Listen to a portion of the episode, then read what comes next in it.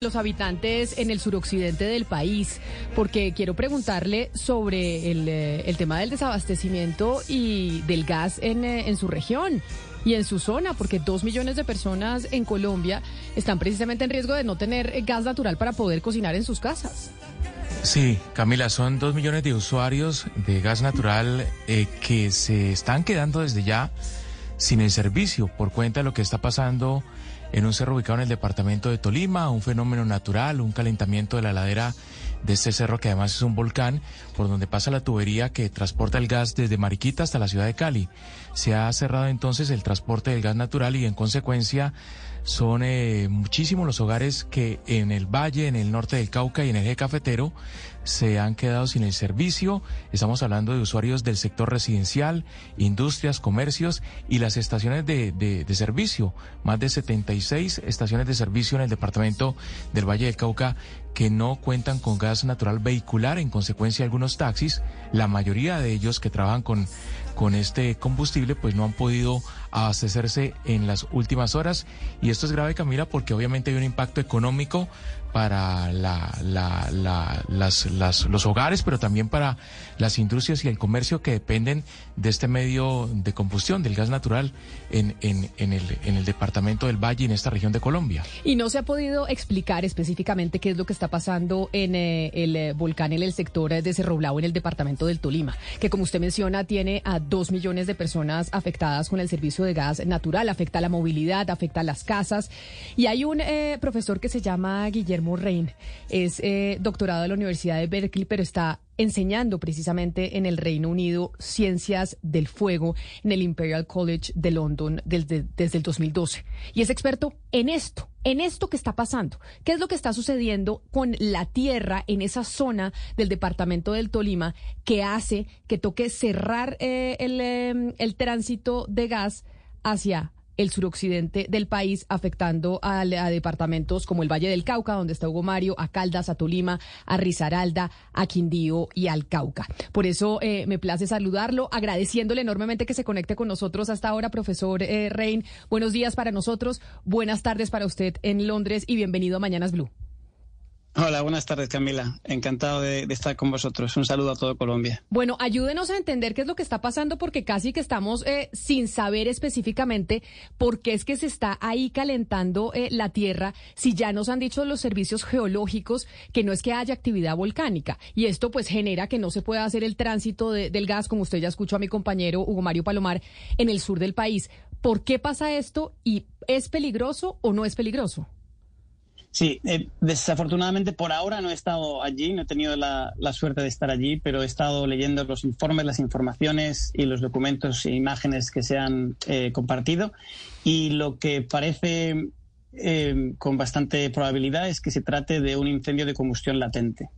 estos son incendios que no tienen llama, y que lo que se quema es el suelo en sí. El suelo, hay suelos que son inflamables, que pueden quemarse, como puede ser la turba, o, suelos que tienen un alto contenido en carbono.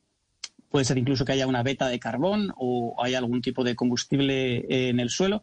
Y el, y el, suelo en sí se oxida, se libera eh, energía en la reacción química y, crea combustión latente, estos tipos de incendios.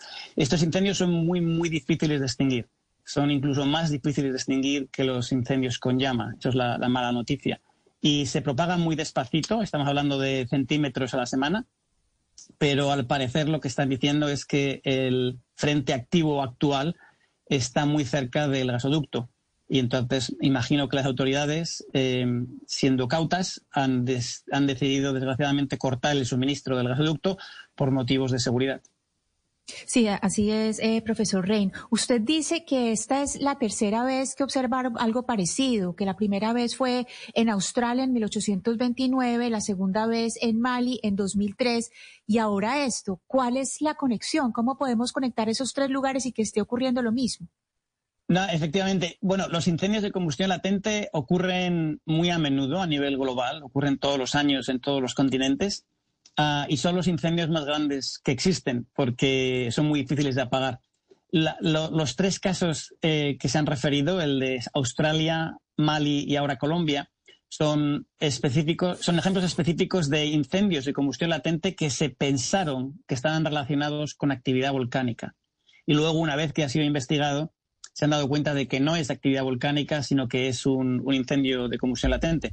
Entonces, Colombia es el tercer caso en el que los científicos no, en un principio no sabían lo que estaba pasando, pero se dieron cuenta de que no era actividad volcánica. Eso es lo que se sabe ahora. No es, eh, no es lava, no, no es una emisión de calor del subsuelo, sino es una reacción química que libera energía. Pero esos incendios eh, de combustión latente que estamos aprendiendo, yo la verdad no tenía ni idea que esto existía porque sabemos pues de los incendios con llama, no de los incendios de, de la tierra que se calienta.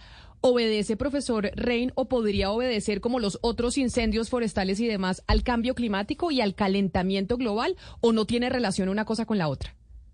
Los incendios de combustión latente que ocurren, como he dicho antes, en todos los continentes eh, a nivel global, sí que ocurren con mayor frecuencia por motivos del calentamiento global. es muy difícil saber qué incendio ha sido provocado por el, por el calentamiento global, pero a nivel genérico lo que vemos es que a medida que hay más calentamiento global, hay más incendios de combustión latente. Y sí, eso es cierto.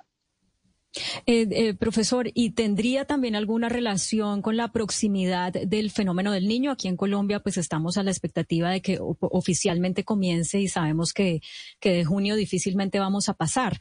y, se prevé que sea, pues, eh, de unas temperaturas muy altas. No sabemos cuánto va a durar. ¿Habría relación con esto también? sí, estadísticamente cualquier fenómeno climatológico que seca el suelo, y el niño es uno de ellos, también la niña, afectan ese tipo de, fuegos. Eh, todavía estoy a la espera de que me informen las autoridades y otros eh, expertos en qué es el combustible que se está quemando en Cerro Bravo, porque no está claro qué es lo que se está quemando. Es el suelo, pero no sabemos qué tipo de suelo es.